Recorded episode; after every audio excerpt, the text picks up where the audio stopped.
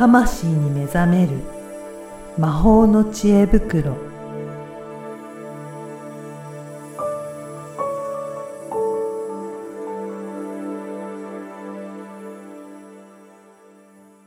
こんにちは、小ラボのからです。こんにちは。リアルスピリチュアリスト橋本由美です。ゆみさん、今回もよろしくお願いします。よろしくお願いします。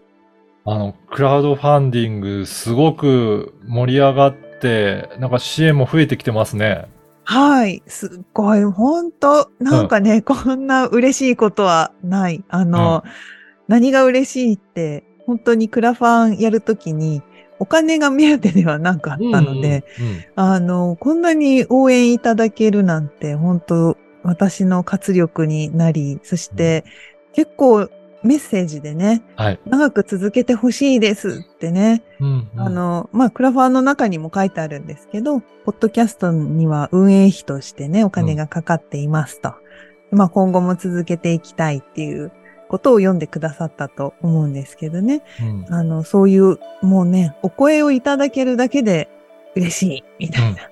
うんね、そうですね。いろんな声を、それで、えーいただいて、そこからまた発信してっていうふうに、なんかそのあたりのやりとりもできていくっていうのがいいですよね。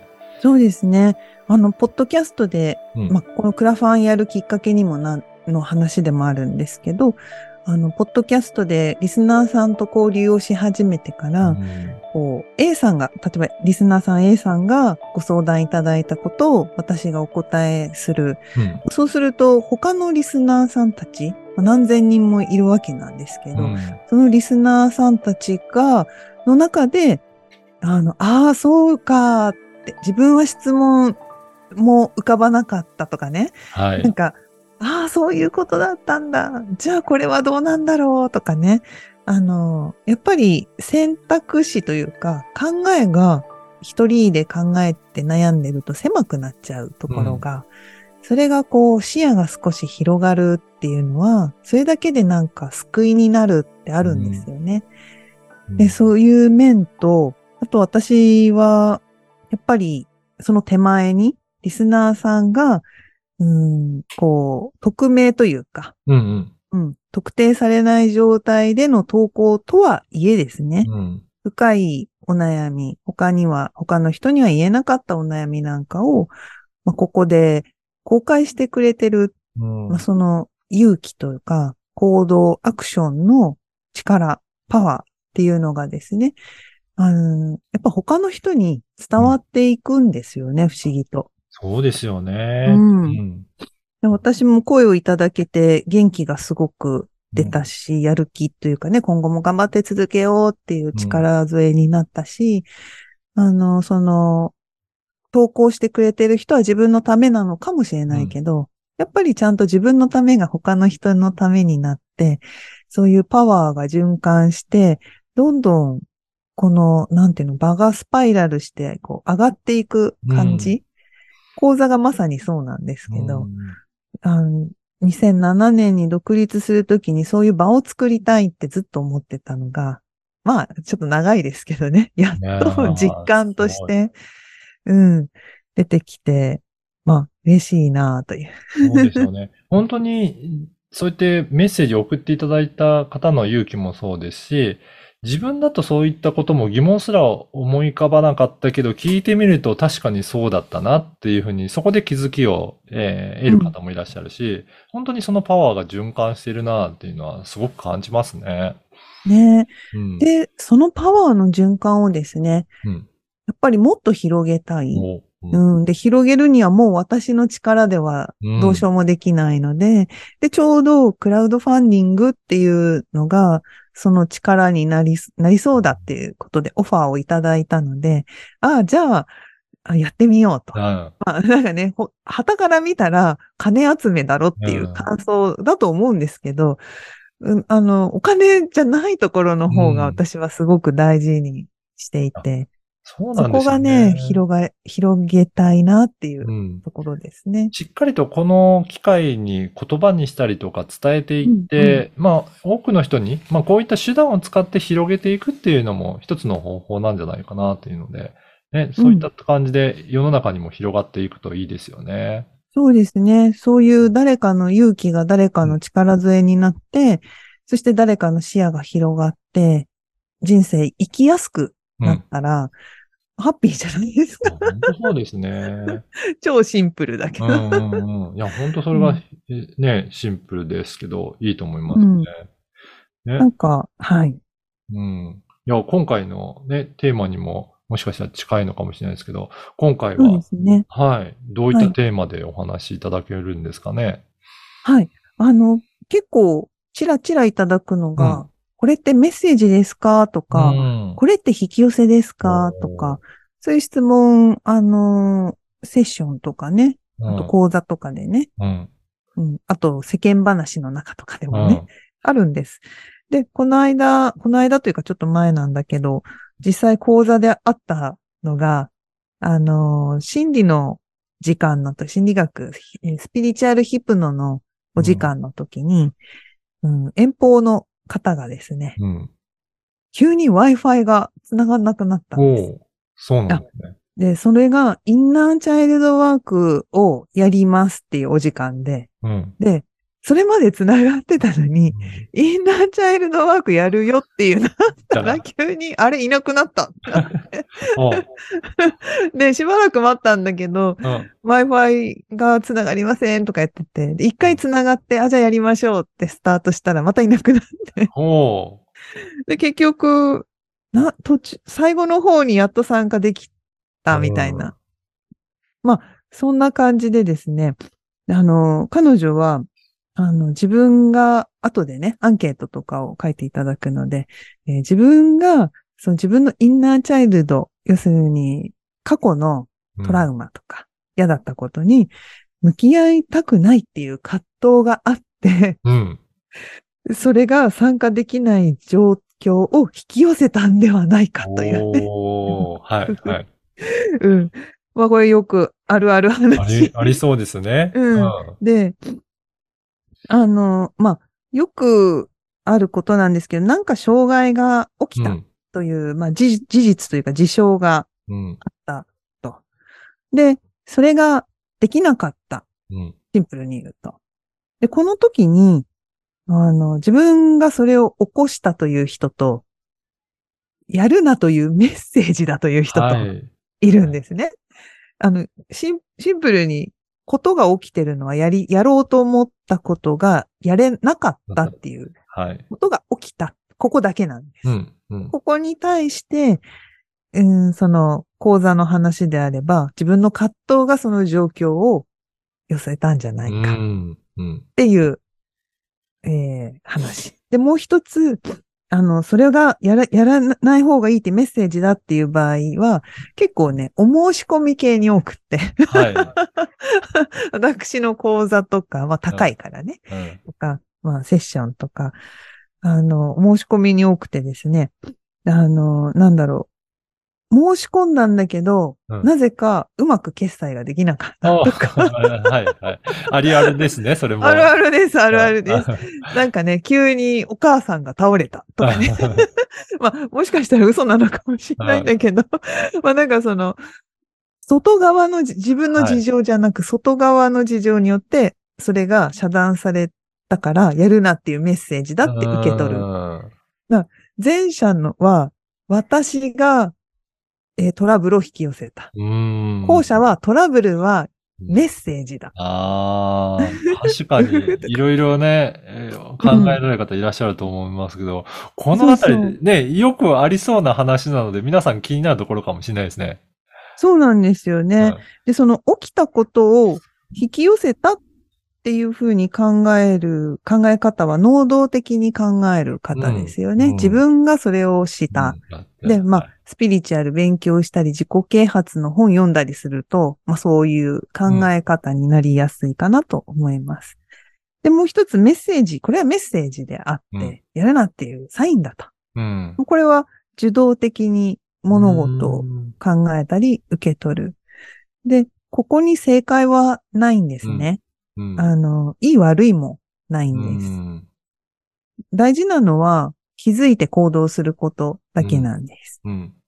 で、あのーなんだろう。もしかしたらその通りかもしれないんですよ。サインなのかもしれないんですよ。だけど、それ、それがサインかどうかっていうのは、次の行動をしてみるとわかるんですね。なるほど。うん。うん。例えば、リカバリーするってことです。うん。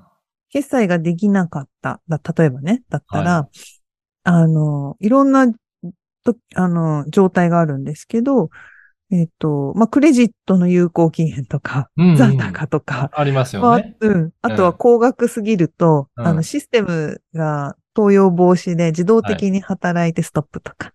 まあ、いろいろあるんですよ。うんでも、それの原因をクレジット会社に電話したりとか、うんまあ、問い合わせて解消するっていうアクションっていう選択肢がうん。あるわけなんですよね。うん。うん。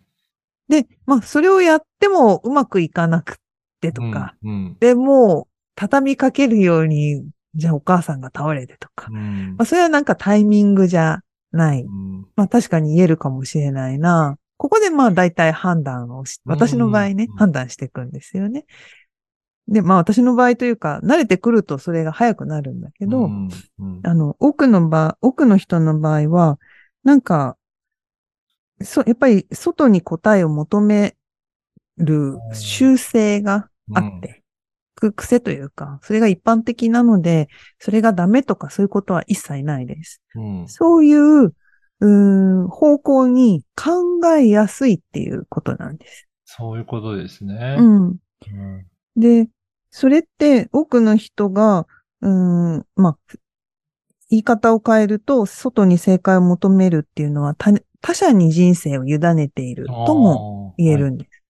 その道を自分で決めない、うん。外、環境が遮断したから進めないんだという判断は自分でしている。これ能動的。いうん。や、これはダメだって遮られたから、これ天が決めたことなんだ。うんこれは受動的うん。ですよね。で、どっちでもいいんです。うん。うん正解はない。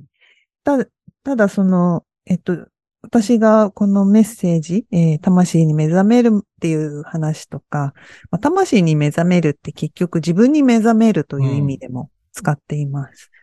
なので、その、よくね、目覚めとかいう単語がスピリチュアル業界は多いので、目覚めの3段階っていうのをちょっと話そうかな。おうそ段階があるんですか？段階、段階、ね段階、うん、段階と言っていいですね。はい。で、まあ、ビギナーレベル、うんうんレベル1段階。はい。ビギナーさんだったら、今言った正解をさ、一つの正解を探し求めて、旅をして、うん、うん。で、外側に答えを求めて、外側の答えに人生を委ねる。うん、これビギナーレベル。はい。要するにまだ、こう、自分って何だろう？うん。ってなってる感じ。はい。で、まあ、次の、えーステップ2、レベル2が、まあ、プレ目覚めみたいな。おうお少し。ちょっと目覚め始めてる、はいプレ、プレの段階。プレの段階は、なんかこう、能動的になり始めている。ああ。つまり、自分が寄せてるんだ。自分がこれを起こしているんだ。で、そしてそれは何かの原因を探したり、うん。あとは意味を考えたり。これはどういう意味なんだろう。何を伝えようとしているんだろうんう。なんか、そういうプレ目覚めの段階だとそういう能動的になってくる。ビギナー受動的で、プレになってくると能動的に考え方が変わって、受け取り方も変わってくる。はい。で、今度はこう目覚めた段階の人、3、三段階目、レベル3、目覚めた、自分に目覚めている人っていうのは、まあ、起きたことは起きたこと。うん。自分はどう考えた、うんどう受け止めた、どう感じたか。はい。自分はこうだ。でやっぱりそこで整理を一旦して、ええはい。かつ感覚に聞く。答えを外じゃなくて、答えを自分の内側の感覚に委ねる。なるほど。うん。で、選択をする。ああ。あ、じゃあ、やっぱり自分の感覚がどうだったのかっていうところを重要視して決めていくんですね。そうなんです。ああの、例えば本当になんか工事からのメッセージだったとして、これは、な、誰ですか？とかいう書きかれたりするんだけど、うんまあ、そういうのはちょっと一回置いといて。たとえそれが本当に神からのメッセージだったと。うんまあ、神というか、工事のメッセージだったと。して、前提ね。それを言い訳に使うケースと。はい。チャンスとかサイン、なんか示してくれてるんだっていう風に使うケースと。うん。二つあって、言い訳に使う人はそこで止まるんです。うん。ストップしたり、逆、あとは後戻りする。前に、うん昔に戻る。要するに進もうとしない。目覚める方向が進むべき方、あ進む方向だとしたら、目覚めないっていう選択を、こう、まあ、無意識的に使う。で、チャンスだ、サインだ、これ、これはなんか障害であっても、うん。これはサインで、自分がじゃあこれを乗り越えたらうまくいくんだ。うん。っていうふうに受け止めて、前に進むために、要するに自分に近づいていく、自分に帰っていく、進むために使う人。ここで分かれ道が出ちゃうなっていう。いや、そうですね。うん確かにそう言ってどういうふうに活用するか、使っていくかっていうところで、まあ自分自身に聞いて自分でそこを選んでいけるように。じゃあ本当段階によって全然一つのメッセージとかそういった事象に対しても捉え方が随分違うなっていうのはありますね。随分、そうすると随分人生変わる変わりますよ。ね。そう思うと。い今の比較だとちょっとわかりやすかったかなと思うんですけど。うんじ。ゃあ、ね、そこでそのまま他人に委ねて、それで言っていくのか、自分でどうしたいのかをちゃんと自分に聞いて進んでいくのかでは、うん、人生変わってきますね、確かに。うん。別に他人に委ね、外側の正解に委ねたっていいんです。うん。うん。それを自分で決めたかどうか。うん。で、その自分で決めたときに、おそらくね、外側とか他人の答えに合わせるっていうのは、体は違和感が出ていると思うんです。なるほど。大抵の場合。うん、うん、あの、恋したときは狂ってるから、外しといてもらいたいんだけど、恋だけはイレギュラーなんですけうん。ど、うん、うんうんあの、一般的な人生の中において、なんか違うなっていう違和感に気づくっていうのが第第一ステップ、目覚めの第一ステップで大事ね。そのビギナーレベルの人たちっていうのは、外に探すっていうのをまず、これは意識的にやめうんてうんなんか内側に起きてることに気づくっていうことを、まあこれはトレーニングするってことなんですけど、うんうん。あの、やっていくと良くて、うん、まあ、単語で言ったらね、視点を変えるとか、受け取り方を変える、考え方を変える、うん、そして考え方が変わるには、まず行動しないと考え方は変わらないといううん。ロジックがあるから、シンプルに言うなら、動けっていう。いうことなんですね。いやー、うん、ぜひね、皆さんにもちょっと動いていいただきたいんですが、これ、クラウドファンディングの、なんかリターン品にもなんか、いろいろ動くために、なんか、ユミさんに相談できたりとか、そういったものがあったなと思うんですけど、普段あんまりユミさん一般的な人には、あんまり個人相談って最近やってないんじゃないんですか？そうなんですよ。もうね、閉める方向うん。ね、いや、これ、動いてい結構クラファンのリターンにあったので、あ、うんすごく珍しいなと思ったんですよ。そうなんですよ。よく気づいてくださいました。珍しいんですよ。ねこれ、うんうんだから、ユミさんに個人的に相談できるあんまりないチャンスなのかなと思ったんですよね。そうなんです。個人的に相談できるチャンスは本当、あの、うん講座を受講する以外、うん。道がないので、は あの、ぜひ、クラウドファンディングのリターン品でね、えー支援いただきつつ、い。うんまあ、個人相談してもらえたらいいのかなと。ね。いやー、ね、いろいろと相談したい方もいらっしゃると思うので、こういった時にちょっと活用していただいて。うんえ。まあ、もし、あとはね、あの、ちょっとそこまでうんうん相談するほどじゃないっていう場合は、鑑定書っていうのがある。はい、はい。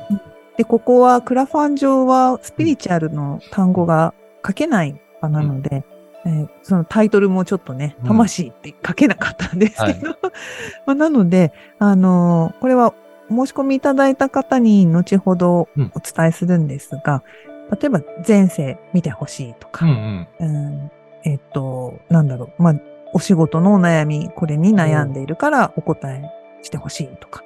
まあ、項目選んでいただくので、これもこれもっていうことはできないんですけど、うんまあ、そのちょっとし、ちょっと相談してみたいっていう場合には、鑑定書っていうのもあります。ね。ぜひそういったところも活用しながら、今日のお話も参考にして、ちょっとぜひご相談したいなっていう方は申し込んでいただければなと思います。はい。はい。ゆみさん、今回もありがとうございました。ありがとうございました。